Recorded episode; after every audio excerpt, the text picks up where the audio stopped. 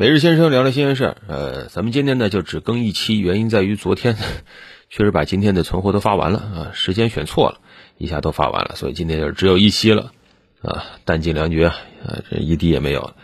呃，今天要说什么事儿呢？前几天啊上了热搜的一个事儿，就是女投资人啊突然参加了一个心灵培训课，然后就死了。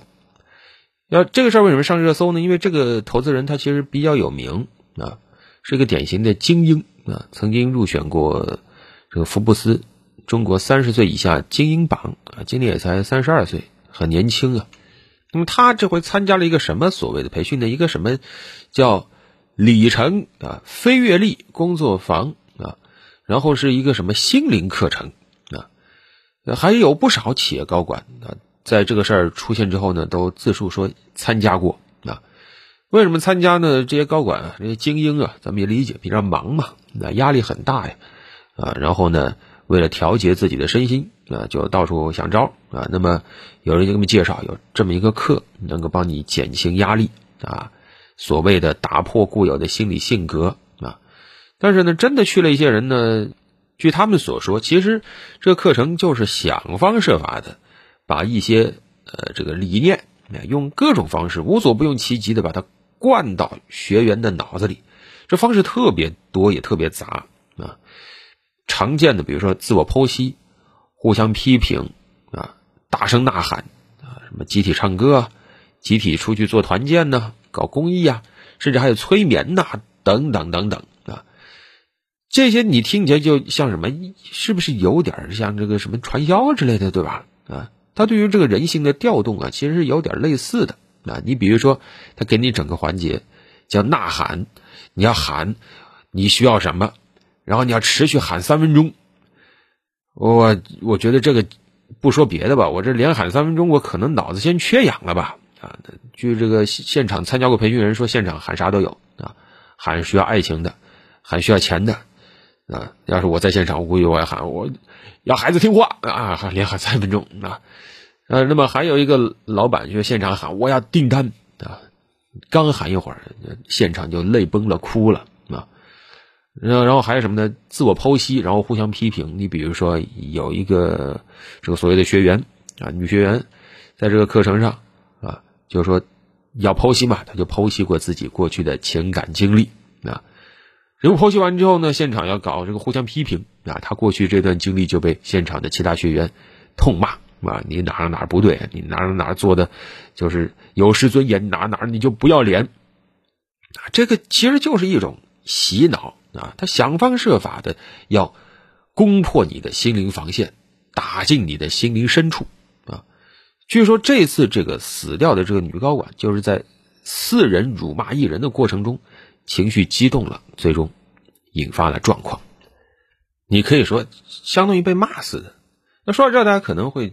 嗤之以鼻，对吧？那是什么高管，什么精英啊？你这属于被骗子机构给精神控制了吧，对吧？但怎么说呢？呃，我们首先要认识啊，就是现在啊，现代社会大家压力真的很大，尤其一些人的压力过大以后，他真的会有我们所不知道的脆弱的一面。那么像这种所谓的心灵课，它这个课程其实套路也非常的简单，就是首先迷惑你，然后拉拢你，进而摧毁你。最终实现什么？控制你啊！控制你，离不离不开他了，他就能挣钱啊！你说像这个女高管吧，也算是青年精英啊，而且从各种报道来看，像这种课程，在青年精英中还挺有市场的啊！林林总总开了不少，这实际上也反映出了这个时代的啊一些怎么说呢？比较残酷的一面啊，就是。大家也慢慢注意到了啊，要锻炼。我看各健身房啊，那往往都是满的啊，跑步机那你就轮不到你呢啊。大家一开始重视锻炼了，但精神层面的这种滋养养分，这种自我修炼确实还是少，以至于一些这种东西能够大行其道啊。你像现场的这种课程，其实从心理学上面来看的话，它都是比较常见的啊。你首先为什么要让你不停的剖析自己啊？它有点像。交投名状，每个人把自己不愿意说的一些最肮脏的情绪、一些秘密分享出来以后，彼此之间就会怎么样？就会失去平常社交层面的那种自我保护，从而被迫的形成一个集体，彼此之间有了一种认同感。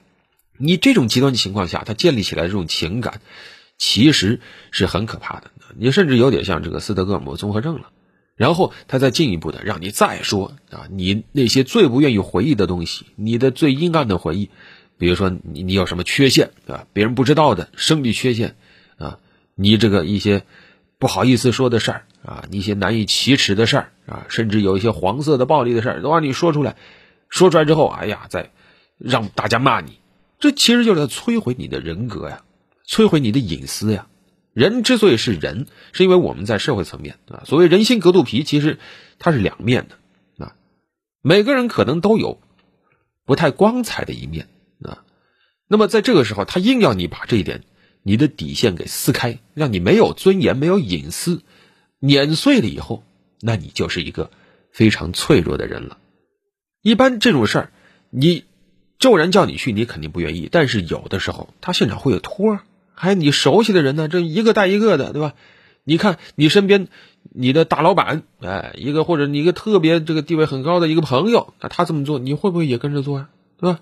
那那么去了以后，你一旦做了，那么你很容易也就掉进他这个坑了。所以，我记得前些年啊，十几二十年前曾经流行过一一阵所谓的成功学课。你看现在基本上退位让给这种课了。你说这种课，你说它违法吗？恐怕也很难说啊。但是他隔段时间就能够死灰复燃一次，你不得不说，它确实是有一定的市场。应该说，在现在这个社会，我觉得大家开始重视自己的精神需求，这本身是一种进步，对吧？面对我们生活中遇到的种种问题啊，我们有时候会有一种不安全感，精神确实很紧张。但是你说怎么解决？其实没有什么太好的解决的办法啊。那在这种时候，一些哎这种套路你的啊，利用你的心理的这种所谓的课程，它就大行其道。甚至还有一些就做的更过分的啊，什么把它这个跟所谓的一些什么宗教啊。什么宇宙能量啊，跟你联系在一起！现场搞一些更离谱的，什么让你一起跟着高喊什么咒语啊，念完之后你家庭事业就能一帆风顺的，等等，甚至还引诱你砸锅卖铁的交培训费呀，甚至让你抵押你的这个资产呐、房产呐，然后告诉你，你这样你就人格强大了，那你你就能够一帆风顺了，海阔天空了。那这种实际上就已经触碰到法律的底线了，而即使是那些。可能法治底线守得比较好的，知道不碰那些违法事的那些课程，啊，他又真的能很好吗？我觉得也没好到哪儿去，甚至可以给他们冠个名字，叫什么叫精神传销啊？他不是真的那种呃，我们传统意义上了解的那种传销，不是靠那种层级返利卖东西，他通过这种洗脑啊，让学员以为自己获得了精神上的满足啊，然后你一旦不能上他的课了。啊，一旦不能再带人来了，他有巨大的痛苦啊。那这种也很可怕啊。他不光图你的钱呢，那他把你整个人的精神都图走了，严重的直接造成难以治愈的这种精神创伤啊。差一点的，它也会导致你的整个社交关系出现这种破裂啊。甚至有的时候，他这种如果培训机构它多了啊，它带有一定的精神控制特点。那实际上是很不稳定的一些因素，而且这一次是因为，一位这个年轻的女高管离世引发大家关注。那还有大量的这种其他的人陷入其中的，比如说学生、青少年，或者说这个城市的老人，他从一线城市再开始向二三线城市蔓延的话，那他会带来多大的危害？好，我们再退一步，就算他还没有造成这么大的危害，仅就个人而言，他也是。很悬的一件事情，你把一个人的情绪整得这么大起大落，就算一个这个情绪健康的人、心理健康的人这么折腾下去，也会有心理疾病的吧？所以非常惋惜啊，一个年轻的生命就这么没了啊。